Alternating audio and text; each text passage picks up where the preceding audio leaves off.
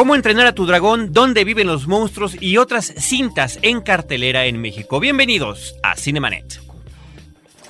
El cine se ve, pero también se escucha. Se vive, se percibe, se comparte. Cinemanet comienza.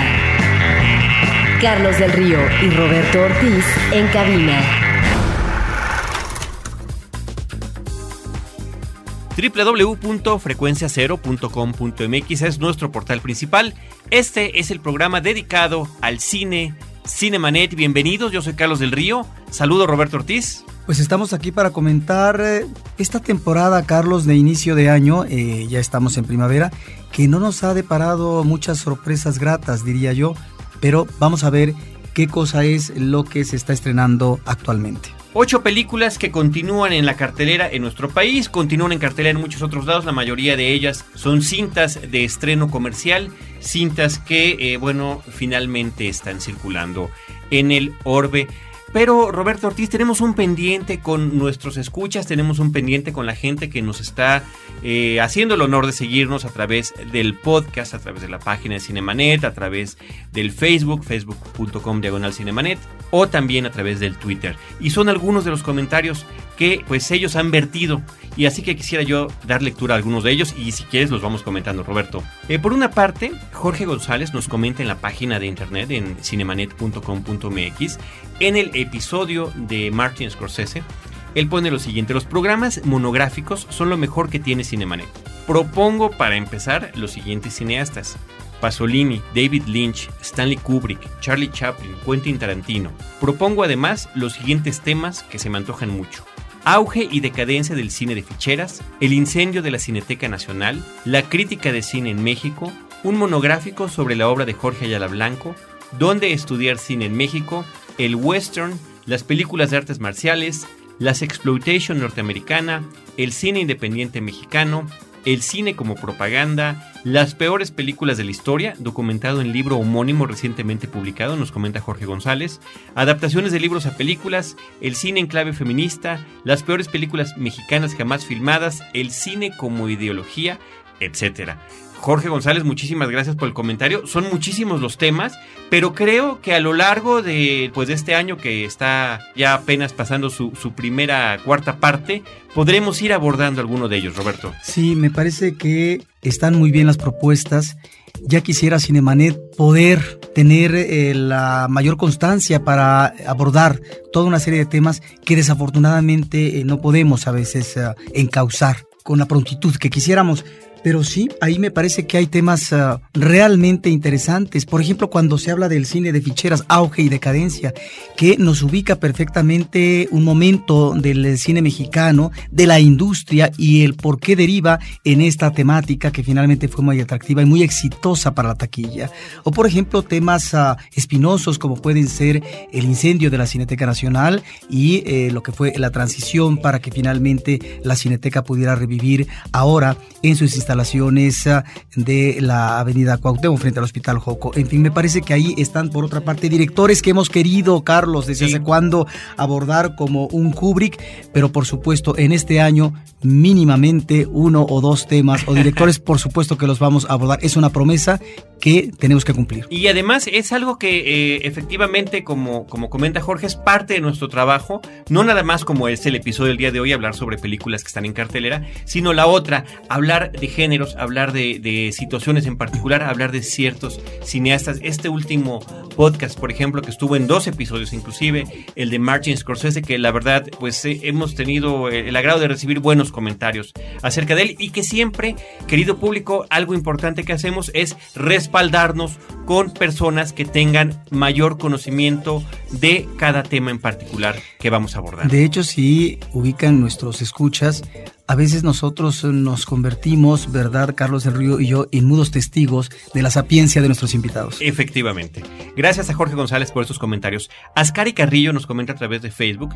Dice él, siempre he tenido una duda en cuanto a las casas productoras de cine como Fox, Paramount o Universal y los premios Razzies. La duda es si sienten alguna especie de pena o vergüenza por las películas que hacen o las críticas que reciben, o simplemente las ignoran y ven para otro lado. En sí lo que me pregunto es quién es el culpable de películas tan malas como G.I. Joe, Los Cuatro Fantásticos, Wolverine, etc., que son películas con muchísima inversión, pero donde el resultado final es pésimo. ¿Quién es el verdadero culpable de todo esto y qué postura toman los involucrados? Aquí para comenzar, gracias Ascari por tus comentarios, por tus eh, inquietudes. Yo creo que es un tema que da para mucho, Roberto, este, porque en principio habría que preguntarle a estas grandes compañías transnacionales, internacionales, muchas de ellas fincadas en Estados Unidos, qué es para ellos un fracaso. La película esta de Transformers, la segunda parte, fue uno de los más rotundos éxitos de taquilla el año pasado y una de las peores reseñas, de las peores críticas y hasta premios de estos racis que son, se dan a lo peor de la cinematografía.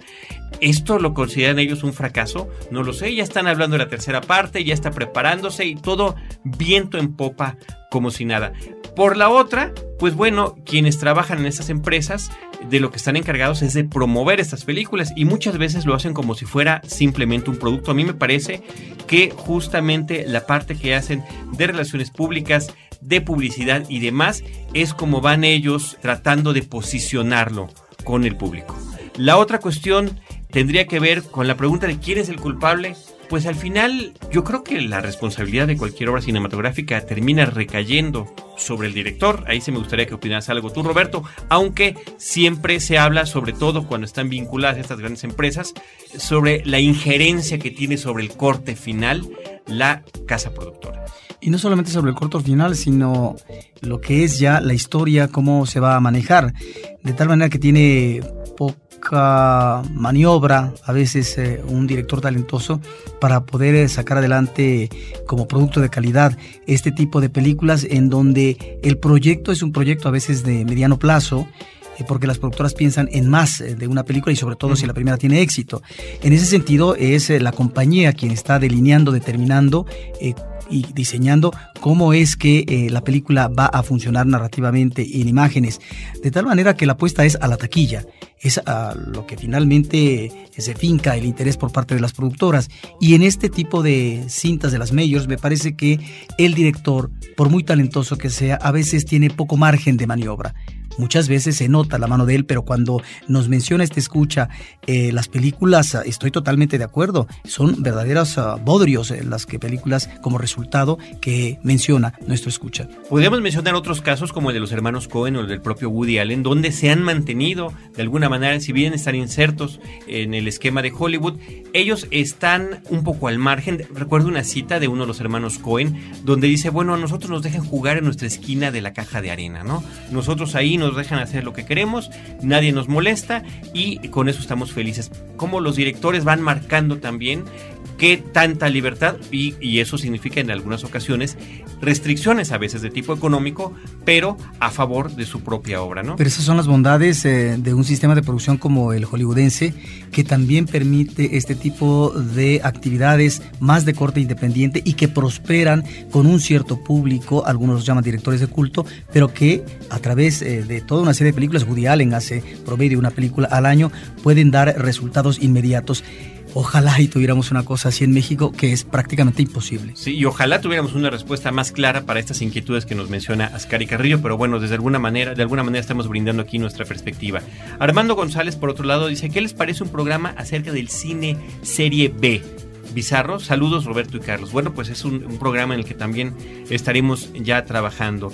Sobre el especial de Martin Scorsese, Mariana Ramos comenta, el podcast está de agasajo. Muchas gracias. Daniel Andrade, hola Roberto y Carlos. El episodio pasado me animó a ver Taxi Driver por primera vez. Gracias por su trabajo y sigan adelante. Saludos desde Dallas, Texas. Ariadna Quijano, una frecuente escucha y comentarista aquí de nuestros episodios. Muchos saludos, Ariadna. Dice, muy buenos los dos episodios dedicados al gran Marty. No más, en una cosa sí voy a diferir. Qué raro, dice ella. Yo sí creo que DiCaprio es un buen actor y me encantó en The Departed, en Los Infiltrados. Lo que creo es que Titanic, a la vez de ser un gran éxito para él, lo convirtió en un actor ídolo, entre comillas, y desde entonces ha tenido que lidiar con lo mismo que Brad Pitt y Tom Cruise, que es demostrar que es bueno una y otra vez y no solo un niño bonito. Yo la primera vez que lo vi fue en What's Eating Gilbert Grape, y lo que me sorprendió fue descubrir que era actor. Yo juraba que era un niño discapacitado pero en fin, en gustos se rompen géneros. No es mi actor favorito, ni mucho menos, pero sí lo creo muy buen actor. Sí, aquí tal vez tenga que ver con un comentario que hice sobre Leonardo DiCaprio. Yo mencioné sobre el comentario que hicimos, Carlos, a propósito de La Isla Siniestra, esta película extraordinaria que es de los mejores estrenos en lo que va del año de este 2010 de Martínez Scorsese, que me parecía que en esta película lograba cuajar Leonardo DiCaprio el mejor trabajo con Martín Scorsese. ¿Por qué? Porque es una película que si bien de repente el público no sabe si se está tratando de un thriller policíaco, de un drama psicológico, etcétera, bueno, creo que es eh, una película que exige mucho al actor. En el caso de la otra película, Los Infiltrados, me parece que Leonardo DiCaprio está bien, pero como es una película genérica, tal vez la exigencia es eh, menor. No estoy diciendo que su actuación sea mediocre ni mucho menos, sino que eh, es una actuación que es aceptable como la de otros compañeros actores suyos en esa misma cinta, como puede ser Matt Jack Nicholson, Matt Damon, etc. Y en el caso de La Isla Siniestra, creo que estamos ante ya un Leonardo DiCaprio donde Martín Scorsese logra sacarle lo mejor de sí y sobre todo en una buena etapa de él, que es esta etapa de ingreso a la madurez en, eh, en su mundo actoral. Yo creo que es una personalidad muy respetable del mundo de Hollywood, no nada más por su faceta como actor, que efectivamente me parece que es afortunada. Y coincido además con el comentario de Ariadne Quijano. Yo también la primera vez que vi a Leonardo DiCaprio fue en esa película. Y de verdad pensé lo mismo que ella. Dije, este aprovecharon a un chavito con con este tipo de dificultades para el personaje y bueno, no sabía yo que este niño ya tenía trabajo en televisión y demás y hacia lo que se enfilaba, ¿no? Y además, no nada más su faceta como actor, sino también como productor y activista, que es Leonardo DiCaprio. Mauro Meléndez, por otra parte, nos comenta sobre este mismo episodio de Martin Scorsese, estupendo y aleccionador programa. Los he seguido desde que iniciaron en Frecuencia Serio y gracias a sus comentarios y atinadas opiniones he aprendido a ver el cine desde dos perspectivas, a ser más selectivo con lo que veo en las pantallas y a tratar de analizar el porqué de las historias de los personajes y de sus diferentes situaciones. Gracias por esa visión que me han dado. Al contrario, Mauro, gracias a ti por, por estar en este toma y da que tenemos en Cinemanet con nuestro público, o como diría el buen Hannibal Lecter, el quid pro quo, que aquí le diríamos dando y dando. Nuestro amigo Jorge Mondragón dice, amigos de Cinemanet, un afectuoso saludo a Paulina Villavicencio, a quien encontré en Guadalajara en el marco del Festival Internacional de Cine y en el cual tuve el grato placer y honor de participar. Cabe mencionar la gran experiencia que resultó el festival y la excelente vivencia en la espléndida ciudad de Guadalajara. Yo ansiaba encontrar a Carlos del Río y a Roberto Ortiz, pero bueno, me tuve que conformar con Matt Dillon y Agnes Barde. Dice, disculpen la ironía. De cualquier forma, les extiendo un cordial saludo y felicitaciones por la magnífica cobertura en eventos cinematográficos. Estimado Jorge, muchísimos saludos a ti también. Noé Eustaquio Brenes dice, amigos de Cinemanet, ¿me podían ayudar con una duda en base a lo que habla Luis Juárez en otro comentario? Es otra persona que nos hace un comentario. ¿En qué se basa en que una película no llegue a los cines mexicanos como la de The Road, que salió desde noviembre en Estados Unidos y aquí al parecer saldrá hasta abril? O otra también que eh, depende de las traducciones que hacen en español los títulos, se puede llamar El Luchador. No, aquí habla de, los títulos, ¿no? De por qué tanto Luchador como Cinderella Man como The Wrestler se llamaron de la misma manera. No debería de checar alguien ese tipo de situaciones. ¿Y qué opinamos también de los doblajes en español? Se los agradezco de antemano y muchos saludos. Son tres cosas. Una, la cuestión de las películas. ¿De qué dependen? Híjoles, dependen de la distribución dependen de la compañía con la que la empresa estadounidense que la distribuye en Estados Unidos hace la alianza para distribuirla aquí en México. A veces es la misma, a veces cambian, porque hay cintas que son coproducidas por dos grandes compañías y que una tiene el territorio en Estados Unidos y el otro el territorio en, el extranjero. Y bueno, pues hay, hay cintas que creen que vale o no la pena sacar simultáneamente y otras que se esperan hasta más de un año o dos para poderse estrenar. Eso queda fuera del, de nuestro control y de inclusive de, de cómo definirlo. O sea, al final no hay ninguna fórmula específica películas como la de Road, bueno, es una de las que estamos esperando, ¿no, Roberto? Y que esperamos comentar muy pronto una cinta muy interesante de una especie de futuro apocalíptico con Vigo Mortensen. ¿Qué opinamos de las traducciones de los títulos? Bueno, ya hicimos un, un episodio, es el número 365, donde platicamos de todo eso. Hoy hablaremos de una película que tiene una pésima traducción al español. De hecho, una sola palabra la convierten como en siete u ocho, ya la platicaremos más adelante. Pero también están casos como el de cintas que ya se mal tradujeron hace muchos años, como es Nightmare on Elm Street, que se llamó, y todas sus secuelas son Pesadilla en la calle del infierno. Y ahora que llega el remake, ahora se les ocurre ponerle Pesadilla en la calle Elm, que sería la traducción literal, cuando ya la cinta está identificada con un propio título en español. ¿Y qué opinamos de los doblajes en español? Bueno, pues es un trabajo importantísimo el que se hace en, muchos países para doblar las películas. Sin embargo, y lo hemos platicado una y otra vez aquí en este espacio, eh, normalmente preferimos ver la cinta que sea en el idioma del que sea originario. Sí, porque el trabajo actoral es fundamental, es eh, una de las partes de la columna vertebral de una película. Sin embargo, cada vez y sobre todo en el caso del cine animación tenemos la posibilidad de ver la película con eh, sus eh, voces originales. En este caso, si es una película normalmente de Hollywood, no podemos eh, verla con los doblajes que se hicieron con actores prestigiados allá en Estados Unidos. De tal manera que eso me parece que es una limitante y adolece entonces el doblaje de ese aliento original que por supuesto eh, queda nulificado para el gran público en México. Y además son temas que eh, podremos ejemplificar con las películas que vamos a comentar en este episodio. Luis Juárez es el comentario al que hacía eh, referencia a Noé. Dice, oiga, no sé si se les ha pasado, pero tengo coraje con los exhibidores. Desde el año pasado quiero ver la película de Spike Jones, Where the Well Things Are, donde están los monstruos, o donde viven los monstruos, que es así como se llamó en México y que ya se estrenó. Este comentario lo estamos leyendo un poco tarde, pero no más aquí la posponen y la cambian. De hecho, Roberto, a propósito del comentario de Luis Juárez, existió la posibilidad en algún momento de que se fuera directo a DVD esta película, directo a video. Saludos y espero su siguiente podcast. Muchísimas gracias, Luis Juárez. Y finalmente tres comentarios sobre la isla siniestra. Edith Sánchez dice que la primera parte de Shutter Island está increíble, pero concuerda con ustedes en que desde la cueva no dirá más, está muy predecible.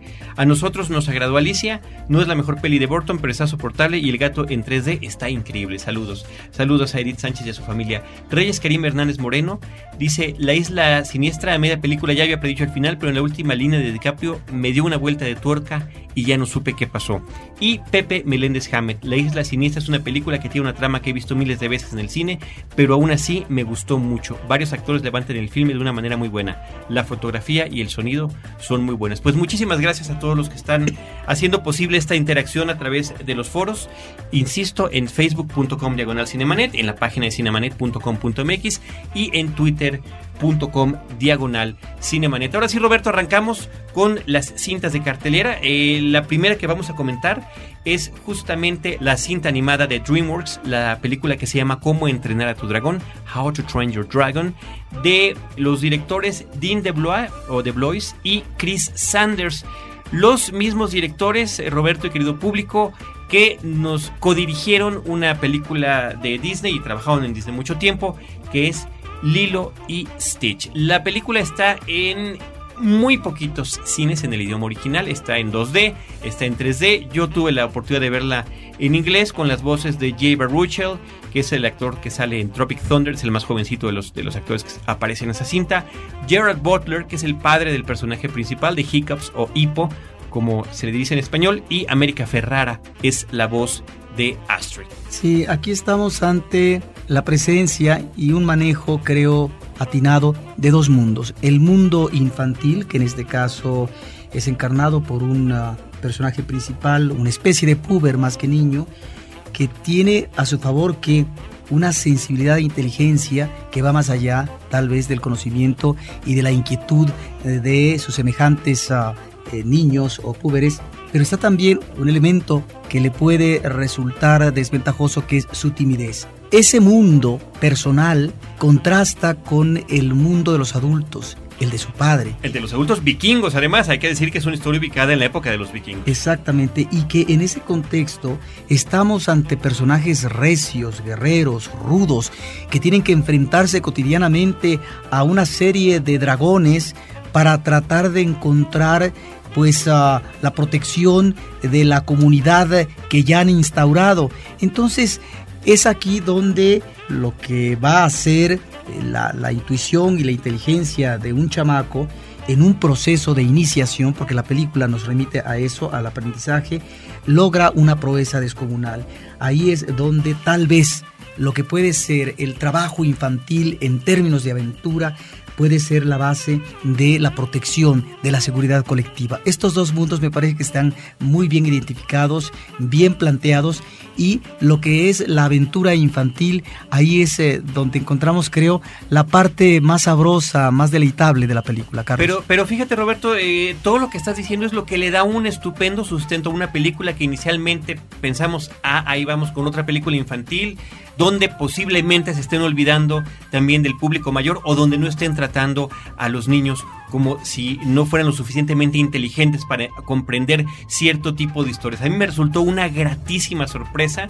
Me parece que la película cuenta con un humor estupendo. No es una película para estarse riendo todo el tiempo, ciertamente no lo es, pero todo este proceso de aprendizaje autodidacta del personaje principal de Hippo o de Hiccups me parece que es muy muy afortunado, una película muy disfrutable y, donde además podemos encontrar los rasgos de, de, los propios directores. Tan solo vemos en el dragón principal, en eh, Chimuelo o Toothless, prácticamente el mismo rostro de la figura del personaje principal extraterrestre de Lilo y Stitch. Y además una serie de, bromas que son interesantes como esta constante que a la que están haciendo referencia los vikingos ante la dificultad de su trabajo, de eh, vivir en ese clima tan difícil, de tener que surcar los mares, de tener que enfrentarse con criaturas de este tipo, donde ven a la muerte como un simple gaje del oficio. Y efectivamente este asunto de la colectividad que me parece que es muy importante en el contexto de la historia, tanto de los personajes adultos como de los infantiles, y la manera en la que la inteligencia resulta vencedora contra la cuestión de la simple y sencilla fortaleza física. Y el otro punto final que quisiera comentar contigo, Roberto, es el de las discapacidades. ¿no? Estamos viendo a un dragón con una discapacidad, cómo se le puede ayudar y finalmente lo que resultará, sin echar a perder la historia, con algunos de los personajes al final de la película, con lo que tiene que ver con estos asuntos. Claro, la discapacidad en un vikingo que uno diría, bueno, pero ellos eran personajes extraordinarios físicamente que no podrían adolecer de ese tipo de limitaciones. Estamos ante esa situación, efectivamente, que es una limitante física, pero también como ya eh, lo abordan toda una serie de películas de animación en los últimos tiempos, Carlos, la familia, no diría yo que disfuncional, pero en este caso sí, de eh, personaje principal ante la ausencia materna. Es decir, ya es una constante en donde no podemos ver la familia con todos sus problemas eh, propios de este núcleo completa. Aquí está la carencia. Y por otro lado también esta posibilidad de poder congeniar y crear un grupo de amigos ante una realidad eh, que maneja de manera distanciada el personaje principal precisamente por aislarse del mundo, por estar, digamos, en eh, un problema eh, de no reconocerse en ese mundo como vivencia cotidiana. Y me parece que por otro lado, en términos de, de logro, en las expresiones del rostro y las gesticulaciones del chico, el personaje principal, hay un magnífico trabajo. Cómo entrenar a tu dragón, How to Train Your Dragon, que continúa en cartelera. Eh, otra cinta que comentar que se estrenó en muy poquitos cines, pero sin embargo es, eh, menester mencionarla, es En dónde diablos está Osama? Where in the World is Osama Bin Laden. Es una especie de documental, y digo, ahorita digo por qué digo especie, de Morgan Spurlock. Él es el responsable de otra cinta que se llama Super Size Me o Super Engórdame. En la anterior cinta, en Super Engórdame, él se dio a la tarea de eh, tratar de denunciar eh, lo, que compañías como McDonald's anunciaban como comida rica en proteínas o una comida balanceada como es la Big Mac y demás. Y se dio la tarea de estar no sé cuántos meses comiendo exclusivamente eh, productos de McDonald's, si no es que exclusivamente la Big Mac, y los efectos que estaba teniendo sobre su salud el consumo de estos alimentos. ¿no? Ahora, en esta nueva película, en, en Donde Diablos está Osama, con el pretexto del embarazo de su mujer, del nacimiento de su hijo, pues él eh, se da la tarea de decir, bueno, ¿a qué mundo lo estoy trayendo? Estamos, eh, esta es una película además del 2008, estamos en una guerra contra el terror, eh, constantemente nuestros políticos nos están mencionando los peligros del, Medio Oriente, el terrorismo y sobre todo desde cuándo se está buscando a este hombre que es Osama Bin Laden y nadie lo encuentra. Pues yo voy a ir a buscarlo y voy a preguntar de qué se trata. Él empieza a combinar una serie de cuestiones que son, pues son simpáticas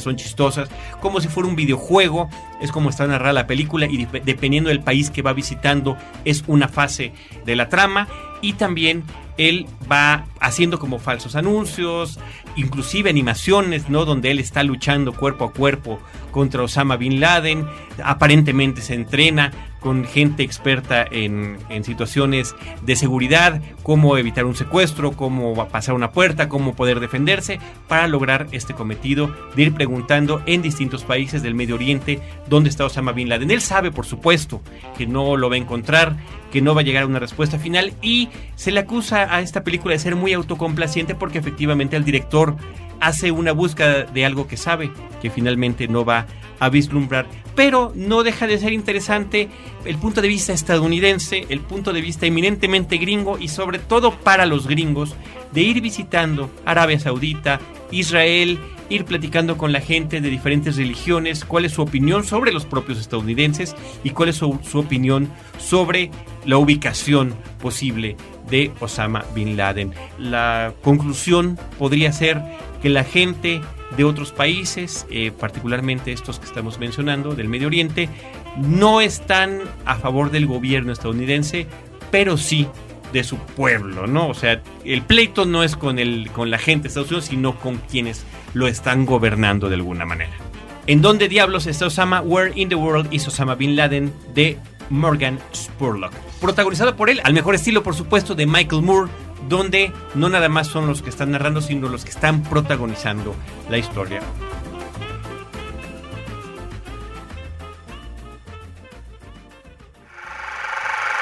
Cinemanet está de intermedio. Regresamos en un instante. Los temas del momento no siempre son cosa seria. Radio Raza, un podcast de frecuencia cero.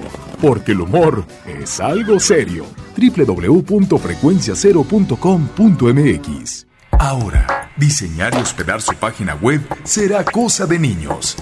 En tan solo cinco pasos, hágalo usted mismo sin ser un experto en Internet. Ingrese a suempresa.com y active ahora mismo su plan. Suempresa.com, líder de web hosting en México. En la historia. Acompaña a Roberto Jiménez a recorrer México en la historia. Porque La Máquina del Tiempo es un podcast de frecuencia cero. www.frecuenciacero.com.mx. Cinemanet. Roberto, vámonos con otra cinta que se llama Recuérdame, Remember Me, con Robert Pattinson el protagonista de las películas de Crepúsculo, de Twilight, tratando de demostrar que no solo es un actor popular. Sí, da la impresión que la historia y sus vericuetos están al, al, servicio precisamente de este actor que ha cobrado fama inmediata con eh, las películas eh, de vampiro joven que ha interpretado últimamente. Esta es una cinta, recuérdame, sí de cierto aliento dramático, Carlos, sí, de cierta exigencia actoral, pero que se queda a medio camino. Yo diría que es una película artificiosa y muy pretenciosa. Una película, por otra parte, con un final más que oportunista, diría que yo muy exhibicionista dentro del melodrama que está planteando. ¿De qué se trata la película? Se trata de un joven que vive una crisis eh, muy fuerte por la ausencia del hermano que ha muerto a través del suicidio y que tiene también una relación muy tirante con su padre que es un empresario muy rico. Pero al mismo tiempo está la otra crisis de lo que puede ser su media naranja que es una joven que también arrastra un problema de eh, muerte, de asesinato en el metro de su madre. Eso lo vemos en la escena inicial de la película. Ahí están, creo que, elementos interesantes, Carlos, que se van trabajando, pero a veces quedan eh, en simulacro y eso es lo que a mí eh, no me convence del todo. Los actores eh, ahí están, pero pareciera que no se ponen en la camiseta de esa situación tremebunda que están planteando sus personajes.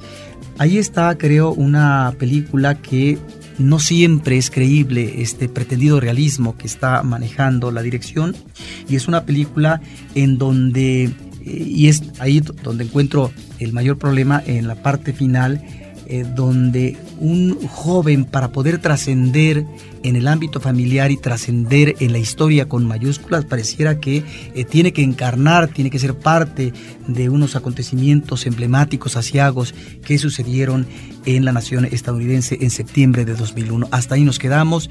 Es cuestión de que el público la vea. Por supuesto, cuando uno compara una película de esta, en términos de esta crisis existencial que está viviendo un joven para poder ubicar su identidad y hacia dónde gira su vida, la cinta que comentamos hace algún tiempo con Joaquín Phoenix, La Diamantes, me parece que es superior. Infinitamente superior. Infinitamente superior. La película Recuérdame, Remember Me, el director es Alan Coulter. Él es el hombre que nos trajo una película que a mí me gustó mucho y que me parece que se perdió por ahí, Hollywoodland. Es la cinta sobre la investigación de la muerte del actor George Reeves, aquel que interpretaba a Superman en la serie televisiva y donde Ben Affleck interpretaba justamente a George Reeves, me parece que un estupendo papel, y Adrian Brody era este investigador que estaba checando estos datos. La otra película que vamos a seguir comentando se llama Outlander. Outlander es una sola palabra, es una palabra compuesta en inglés que quiere decir fuera de tierra literalmente o fuera de esa tierra, se puede traducir como forastero o fuereño diríamos aquí en México. Bueno, ¿Cómo se llama esta película en México? Se llama La Tierra Media y el Tesoro del Dragón Solitario. La Tierra Media y el Tesoro del Dragón Solitario.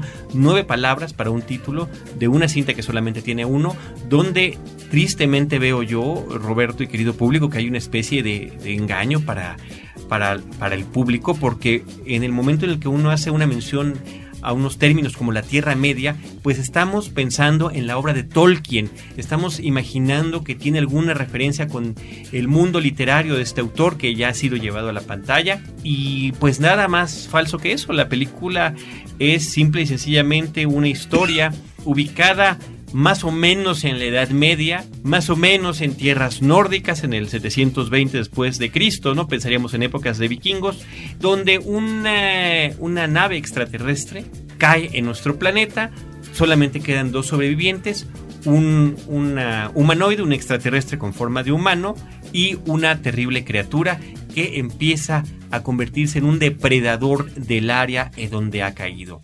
Outlander es pues este forastero, el que llega y poco a poco, a, la manera ruda, tiene que integrarse con eh, la población de una aldea, después de que otra de las aldeas ha sido, ha sido aniquilada por esta criatura y tiene que empezar a demostrar que él está ahí para tratar de ayudar a combatir esta tierra y tal vez, tal vez integrarse en esa comunidad. El actor protagónico es Jim Caviezel y la película cuenta con, con la participación de John Hurt, que siempre me parece encomiable, y una breve participación de Ron Perlman. Una película ok, una película disfrutable, una película que además, esa es de, las que hablábamos hace rato, de las que nos preguntaban, una cinta que tardó pues dos años en llegar a, nuestro país, es una cinta del 2008 que hasta ahora estamos pudiendo ver en pantalla y que es recomendable, sí, es entretenida, sí, pero que nada tiene que ver con, con todo lo que nos reza el título tan largo que le han puesto y sobre todo porque pues tampoco hay un dragón, hay una criatura extraña, sí, este salvaje, sí. Alguien dice, bueno, es como si fuera un dragón, pero bueno, más allá de esa referencia, no hay otra cosa. Outlander, la Tierra Media y el tesoro del dragón solitario. ¿Cómo le fue eh, comercialmente en Estados Unidos? Eh, regular, regular. Eh, a veces es una de las razones por las que no, no llegan con tanta inmediatez. Roberto, la siguiente película es una cinta francesa, LOL, y después el signo de arroba, podríamos decir que se llama Lola, aunque aquí están jugando con el término de estos que se utilizan en internet en, en inglés. LOL es laughing out loud o riendo en voz alta, y el signo de arroba que utilizamos para los correos electrónicos. Sí, este es un melodrama convencional, también familiar, que tiene que ver sobre todo con el mundo adolescente, en este caso de una chica, y las tribulaciones, los enfrentamientos que tiene con su madre. Mira, es una película en donde uno no encuentra cuál es el nudo dramático de la historia. Uno se pregunta si es eh, la separación de esta adolescente con su novio y tal vez la sustitución por otro, o bien las dificultades eh, que tiene esta chica eh, con su madre y las disputas verbales que en un momento dado se desarrollan, o tal vez la decisión de la progenitora de tener a otro hombre en su vida y no al esposo del cual está un tanto separado. Bueno, estamos nuevamente ante el ámbito familiar y ausencia en este caso del padre. Es una película, decía yo, convencional, pero en donde respiramos eh, una mejor atmósfera a veces, eh, más ah, visible, diría yo. Hay como un toque delicado, muy sensible por parte eh, de la dirección en comparación a otras películas ah, de adolescentes de las producciones gringas que no nos dicen mucho. Aquí me parece que estamos ante estas situaciones propias y que se viven a flor de piel por parte de una adolescencia, sus aprensiones, sus ilusiones, los enconos, eh, los devaneos que se tienen y por supuesto eh, cómo lidiar eh, para que existan o no los permisos o la confidencialidad con la madre. Me parece que esto está bien trabajado por parte del director. Y también el otro elemento de la historia que me parece que también está bien sorteado es el eh, tiempo actual de vida de esta madre eh, madura que es ah, interpretada por una actriz francesa deliciosa, hermosa ella, en plenitud de, su madurez, Chantal Marceau, si no me equivoco. Creo que en paralelo estas dos situaciones que están viviendo una mujer adolescente y una madre madura están bien manejadas eh, con tino, yo diría que con la delicadeza necesaria por parte del director para no sobrecargar la situación de lo dramática. Creo que es lo mejor de esta película y me parece que en ese sentido es una película que se puede ver, una cinta que ya había estado dentro de la programación del último tour de cine francés. Lola o LOL y después el signo de arroba. Ahora sí, vamos con esta cinta tan esperada. Ya comentábamos, ya preguntaba el público por ella, ya comentábamos nosotros que estuvo a punto de lanzarse directamente en DVD a México. Es una película del director Spike Jones, a quien tenemos muy bien identificado por dos películas que me parece que son muy, muy importantes, que son Quiere ser John Malkovich y El ladrón de orquídeas, Adaptation y Being John Malkovich en sus títulos originales, las dos eh, basadas en guiones de Charlie Kaufman. Y ahora pues toma un libro de ilustraciones infantiles de habla inglesa de Maurice Sendak que se llama Where the Wild Things Are que podría ser traducido literalmente donde viven las cosas salvajes o donde están las cosas salvajes, aquí le pusieron donde viven los monstruos. Sí, estamos nuevamente en el ámbito familiar, Carlos, en este caso ante un niño que considera que no es escuchado suficientemente por su madre en principio, que no tiene el eco necesario cotidiano, ni tampoco por eh, su hermana adolescente. Es una familia donde también falta la figura falta paterna. la figura paterna y es uh, un uh, niño muy sensible, un niño inteligente, un niño que inclusive eh, le da ideas a la madre, o la madre, mejor dicho, escribe en la computadora algunas de sus uh, historias breves que podrían uh, ser un cuento en sí mismo. Y en ese refugio, en la imaginación, es eh, donde va a surgir, a emanar eh, la fantasía eh, traducida en una aventura de este niño con unos seres unos seres que no existen en la realidad, sino que pueden existir realmente en el campo fértil de su imaginación. Unos seres que él encuentra en una especie de isla después de que huye en un barco, eh, como dice Roberto, en este, en este viaje por su imaginación, y criaturas aparentemente salvajes de las que está a punto de ser devorado y finalmente los convence, no nada más para que no se lo coman, sino para convertirse en su rey y para que ellos obedezcan sus órdenes y jueguen y hagan las cosas que lo entretengan. En algún momento de la historia él tendrá que decirle adiós a este mundo y regresar a la realidad. ¿Qué es lo, lo bueno y lo malo de esta historia? Lo bueno es una mirada muy diferente, muy distinta a la que estamos habituados del personaje infantil porque no es el niño simpático, no es el niño bien portado, más bien es un niño malcriado, es un niño berrinchudo, es un niño grosero, el que está protagonizando esta historia, y es un niño que abusa, sí, tanto de los personajes de la vida real a veces como los de su imaginación, so pretexto, entendemos, de esta cuestión de venir de una familia disfuncional, como creo que lo son todas en, en el mundo. Y por otro lado, la mirada de estos personajes que también no son lo políticamente correctos que podríamos encontrar en otros lados. De ahí una visión arriesgada de, como siempre ha sido arriesgado este director Spike Jones, pero que Roberto me parece que no es lo suficientemente entretenida la historia, no me parece lo suficientemente divertida, no me terminan de encantar las criaturas, son, si bien están hechas por, el legado de Jim Henson, por su taller que dejó para, para y particularmente que diría yo que en el manejo de los rostros se nota que, que hay, hay un trabajo importante que además está basado directamente en las ilustraciones del libro en el que está basado, del libro de Maurice Sendak.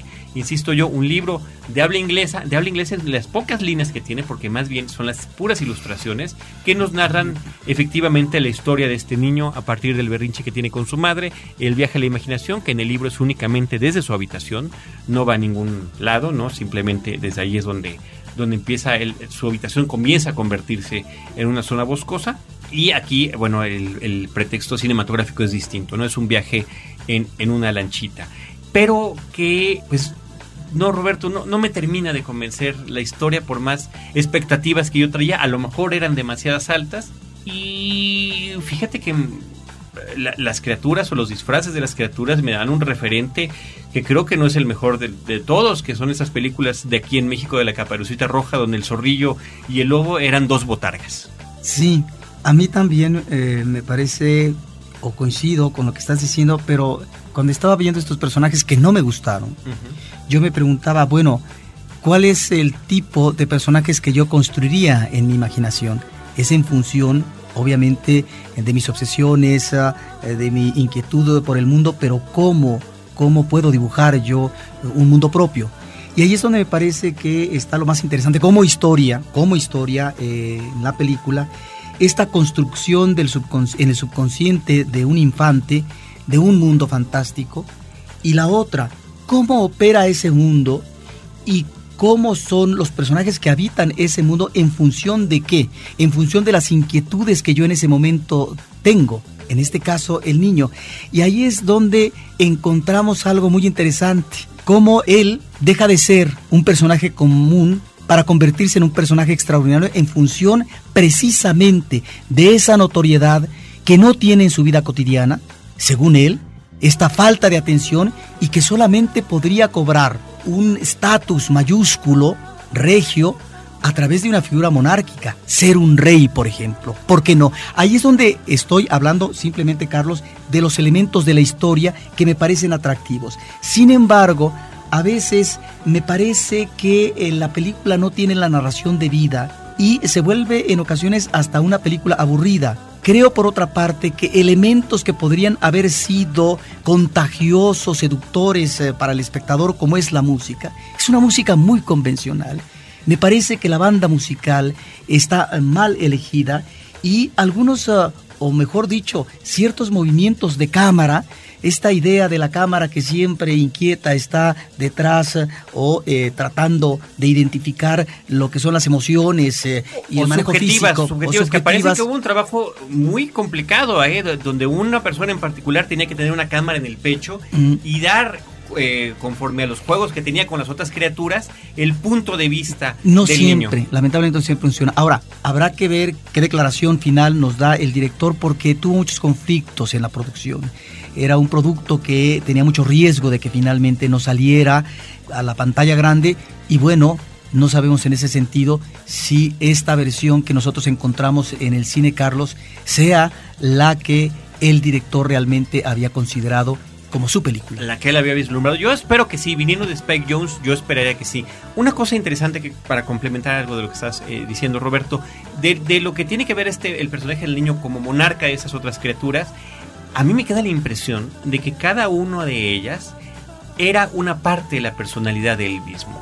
Su parte tímida, su parte egoísta, su parte eh, berrinchuda, su parte, etcétera, etcétera, su parte creativa, en fin cada una de estas partes son como una suerte de desdoblamiento de su personalidad, cosa que no me pareció, yo tuve la oportunidad de leer en internet el texto completo de la versión original de Maurice Sendak, que no me parece que no daba para que se pudiera explicar o, dar a entender que cada una de esas criaturas tenía que ver con eh, con una parte de la personalidad del niño, lo cual me parece que es un aspecto interesante que puede estar abarcando, considerando ahí Spike Jones.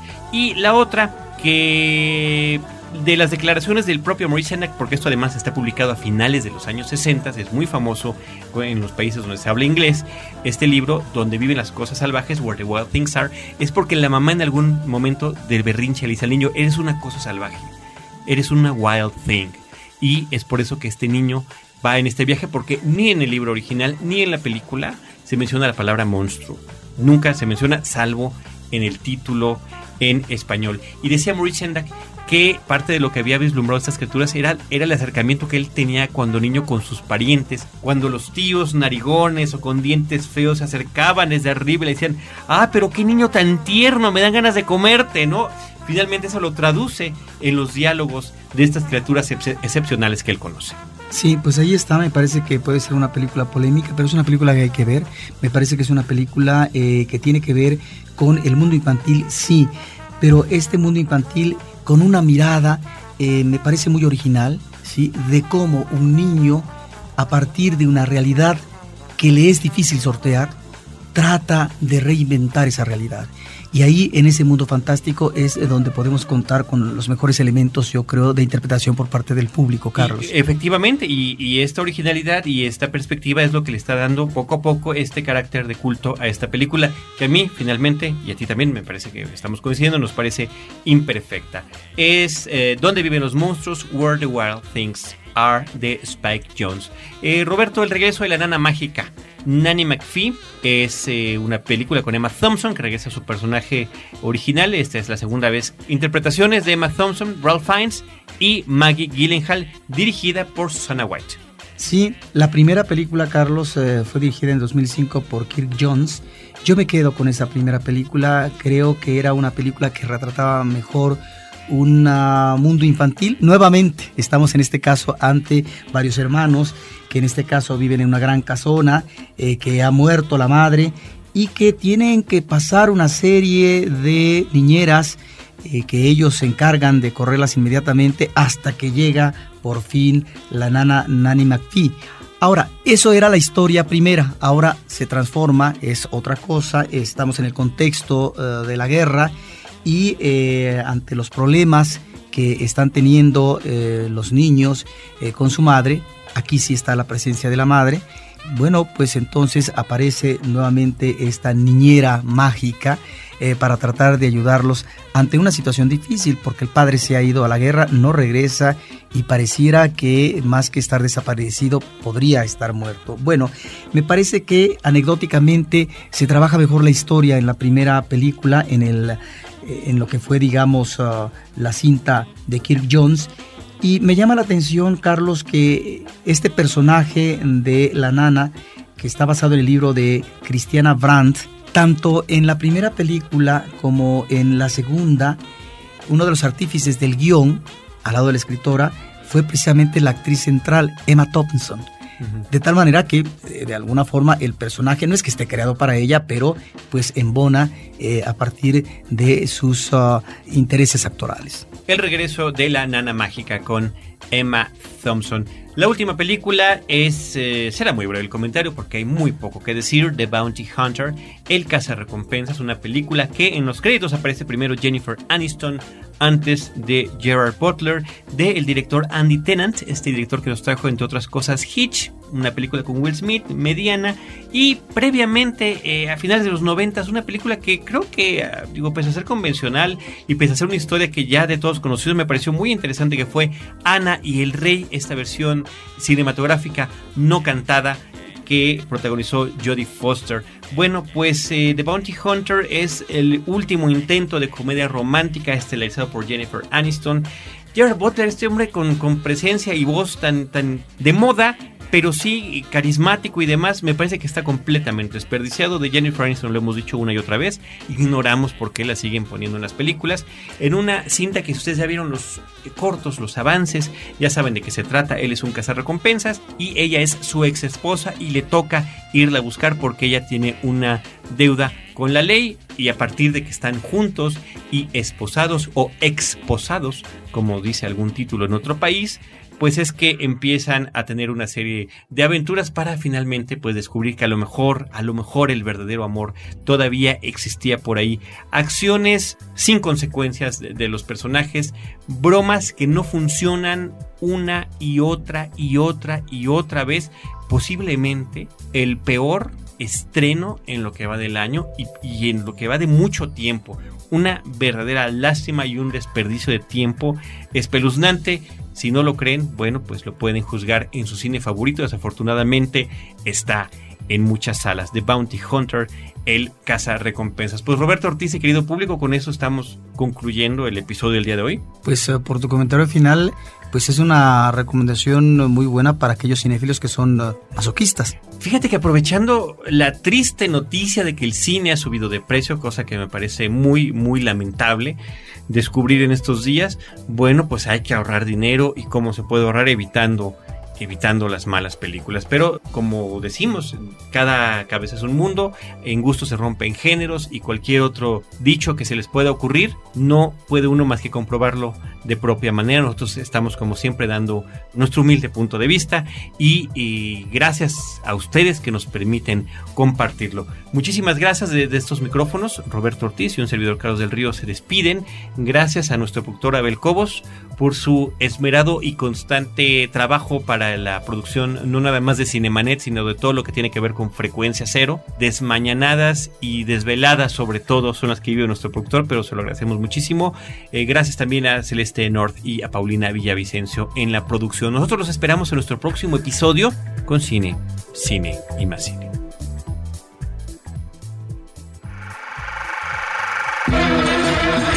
Cinemanet termina por hoy.